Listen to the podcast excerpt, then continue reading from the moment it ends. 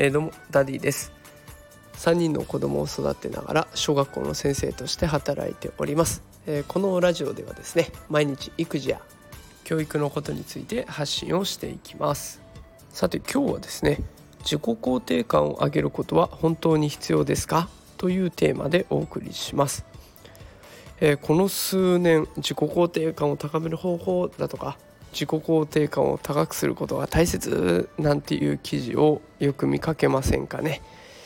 自己肯定感を高める必要っていうのは本当にあるんでしょうか、えー、早速結論ですがズバリ私は自己肯定感を無理やり高めることは必要ないと思います。そう考える理由は日本の文化で生きているからです。で私が自己肯定感を無理やり高めることが必要ないっていう考えるのは、まあ、何も今に始まったことではなくて以前から自己肯定感を高くする必要はないと思っています。理由はシンプルで実績の伴わない自信を持っても仕方がないと思っているからです。でそれよりも物事をやり遂げるっていう実績を積み重ねていく方が人生の困難を乗り越えられると考えています、え詳しくはねあの今日の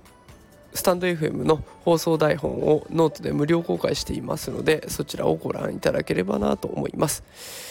えー、ではね先ほど私が自己肯定感を無理やり高めることは必要ないと。でその理由が日本の文化で生きているからだということを伝えましたが日本の文化っていう言葉が急に出てきてねうん？って思った方もいらっしゃると思うので、えー、まずはここについて説明をしていきたいと思います、えー、ダイヤモンドオンラインさんの記事で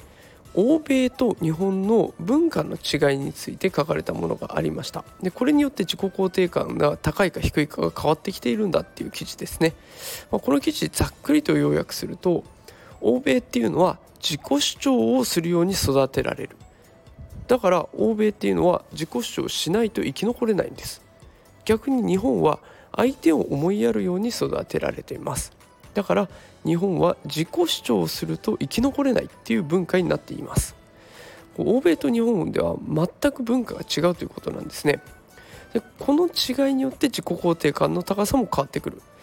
欧米は自己主張しないと生き残れないので必然的に自己肯定感が上がっていきます。なんでかっていうともう自分に自信自信がないとやっていけないからですね。僕は大丈夫僕はできるんだって思っていかないと自己主張なんてできるわけがないので、まあ、そういった文化で育っている限り必然的に自己肯定感が上がっていきます。逆に自己主張すると生き残れない。周りから叩かれちゃう、えー、あとは自分のことを謙遜することが美徳と言われている日本では必然的に自己肯定感が下がります。自分のことを謙遜するわけですから自分なんてまだまだですよ。自分なんて全然っていうことを常としているわけですから、まあ、それは当然かなと思います。まあ、これから先もね日本で生きていくのであれば自己肯定感を無理やり高くする必要はないのかなと思います。自己肯定感が低くても日本では相手に寄り添う姿勢を持てれば生きていけるからですね。まあ、そう割り切って考えちゃえばもう自分ってどうしてダメなんだろうってくよくよ悩む必要なんてなくなるわけです。え個人的にはこのね自己主張して叩かれる文化っておかしいと思います。もうやりたいことを主張してそんなのできるわけないじゃん。バカじゃないの。なんていうような冷たい社会にはしたくないんだけれどもどうしても相手を敬って自分を下げてっていうようなことが日本の文化として浸透してしまっているので